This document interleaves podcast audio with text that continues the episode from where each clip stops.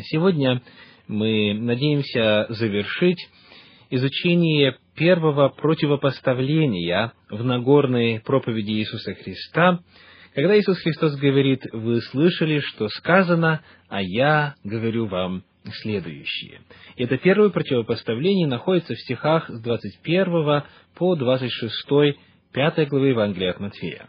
Матфея 5 глава, стихи с 21 по 26. Вы слышали, что сказано древним «не убивай». Кто же убьет, подлежит суду. А я говорю вам, что всякий, гневающийся на брата своего напрасно, подлежит суду. Кто же скажет брату своему рака, подлежит Синедриону, а кто скажет безумный, подлежит гиене огненной. Итак, если ты принесешь дар твой к жертвеннику, и там вспомнишь, что брат твой имеет что-нибудь против тебя, оставь там дар твой пред жертвенником, и пойди прежде примирись с братом твоим. И тогда приди и принеси дар твой. Мирись с соперником твоим скорее, пока ты еще на пути с ним, чтобы соперник не отдал тебя судье, а судья не отдал бы тебя слуге и не ввергли бы тебя в темницу. Истинно говорю тебе, ты не выйдешь оттуда, пока не отдашь до последнего кадранта. Итак, в прошлый раз мы завершили исследование трех примеров, которые являются нарушением заповеди «не убивай». Христос говорит, кто гневается на брата своего, и гнев, это слово, используемое в оригинале, означает желание мести. Кто говорит брату своему «рака», по-арамейски это выражение крайней степени презрения, после чего уже обыкновенно начинались физические действия. И, наконец, кто говорит «безумный», безумный в духовном смысле, что равнозначно термину «погибший», «мятежник». Вот кто делает это, тот нарушает заповедь «не убивай». Хотя на уровне физического отнятия жизни еще ничего не произошло, заповедь все равно нарушена, говорит Иисус Христос. То есть, заповедь понимается очень глубоко, на уровне мотивации, на уровне внутреннего мира, на уровне отношения, на уровне слов. Что говорит Ветхий Завет на эту тему? Представляет ли здесь Иисус Христос более высокие идеалы нравственности по сравнению с тем, что было сказано уже в Ветхом Завете? Ответом на этот вопрос будет «нет». Христос не говорит здесь ничего нового. Он повторяет то, что уже в Ветхом Завете было сказано. Это следует, во-первых, из того, что, как мы уже и упоминали, заповедь «не убивай» означает не просто от, не отнимай жизнь, а означает не совершай убийство.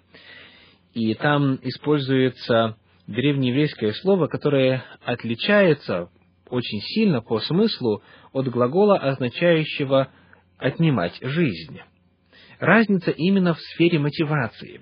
И Ветхий Завет очень подробно описывает. Если кто был кому врагом и отнял жизнь, это убийство.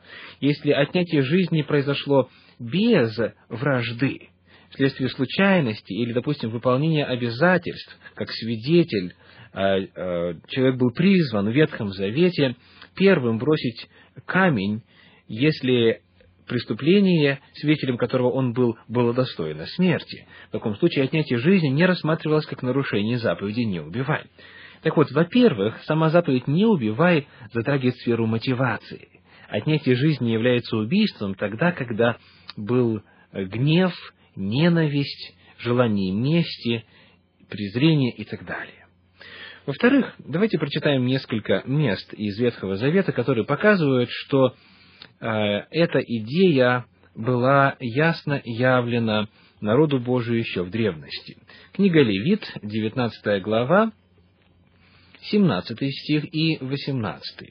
Левит, 19 глава, стихи 17 и 18 не враждуй на брата твоего в сердце твоем, обличи ближнего твоего, и не понесешь за него греха. Бог в Ветхом Завете в Торе еще говорил, не враждуй на брата твоего в сердце твоем. То же самое, что Христос чуть позже повторит. «Всякий гневающийся на брата своего подлежит суду». То есть даже если это внутри происходит, это уже нарушение закона. Дальше 18 стих 19 главы книги Левит говорит, «Не мсти и не имей злобы на сынов народа твоего, но люби ближнего твоего, как самого себя».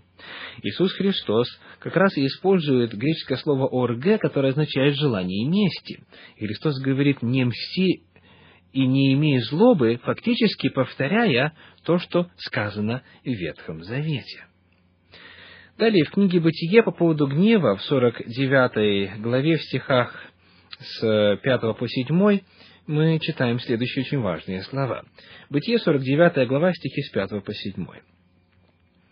«В совет их да не внидит душа моя, и к собранию их да не приобщится слава моя, ибо они во гневе своем убили мужа, и по прихоти своей перерезали жилы тельца» проклят гнев их, ибо жесток, и ярость их, ибо свирепа.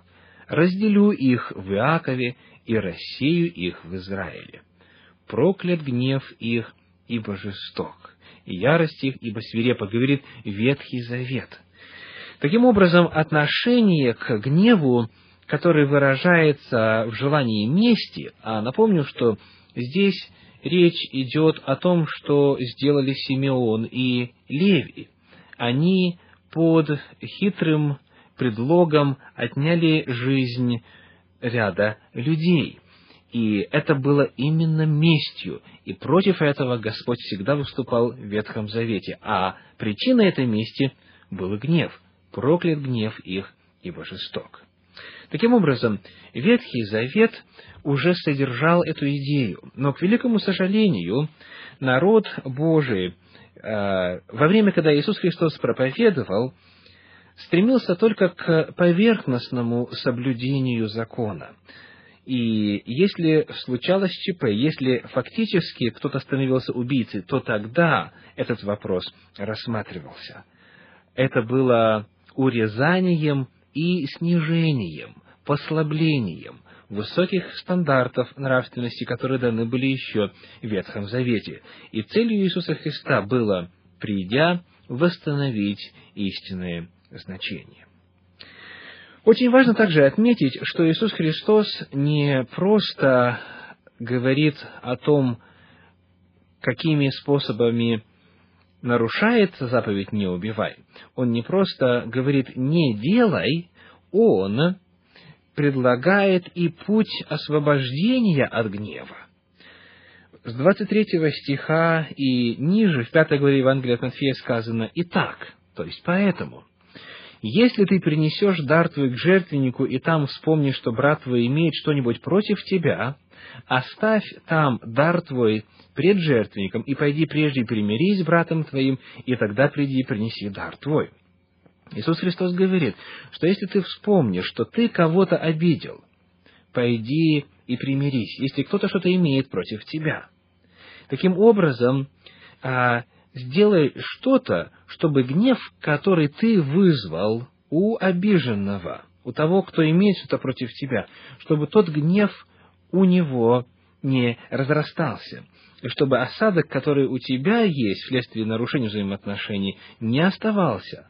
Фактически всякий раз, когда ты приносишь жертву, это для тебя, говорит Иисус Христос, является барометром твоего духовного состояния. И этот барометр может говорить о необходимости примирения. Второй пример, стихи 25 и 26, 5 главы Евангелия от Матфея, следующий мирись соперником твоим скорее, пока ты еще на пути с ним, чтобы соперник не отдал тебя судье, а судья не отдал бы тебя слуге и не вергли бы тебя в темницу. Истинно говорю тебе, ты не выйдешь оттуда, пока не отдашь до последнего кадранта. Если есть раздор, и если есть ситуация, при которой уже появилось желание у соперника решить дело в суде. Иисус Христос предлагает, мирись, когда ты еще только на пути находишься.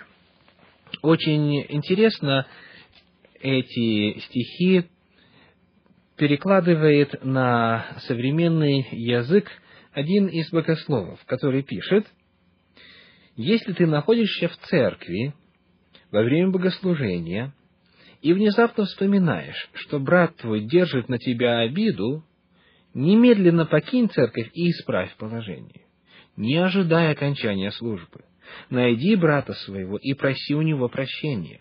Сначала иди, затем возвращайся. Иди прежде и примирись с братом твоим, затем приходи и поклоняйся Богу. Также, если имеешь непогашенный долг, и кредитор твой ведет тебя в суд, чтобы получить назад свои деньги, быстро приди с ним к соглашению, уладь дело помимо суда. Даже если ты уже следуешь в суд, заплати свой долг. В противном случае в самом суде будет уже поздно. Твой обвинитель обвинит тебя перед судьей, судья же передаст тебя полиции, и ты окажешься за решеткой. Ты не выйдешь оттуда, пока не заплатишь до последней копейки. И так гораздо лучше будет расплатиться еще до тюрьмы. Картины проясняются. Одна иллюстрация взята из жизни церкви, другая из судебной практики. Одна касается брата, вторая же врага. Но в обоих случаях исходная ситуация одинакова, кто-то обижен. Похож и основной урок – необходимость немедленно, срочно действовать. Во время самого богослужения. И если мы вспоминаем об обиде, мы должны прервать нашу молитву, пойти исправить ситуацию. И еще находясь на пути в суд, мы должны заплатить свой долг. Таким образом, Иисус Христос говорит о том, как избежать состояния, которое может привести к гневу, к оскорбительным словам, к ненависти и в конечном итоге к убийству. Всего вам доброго, до свидания.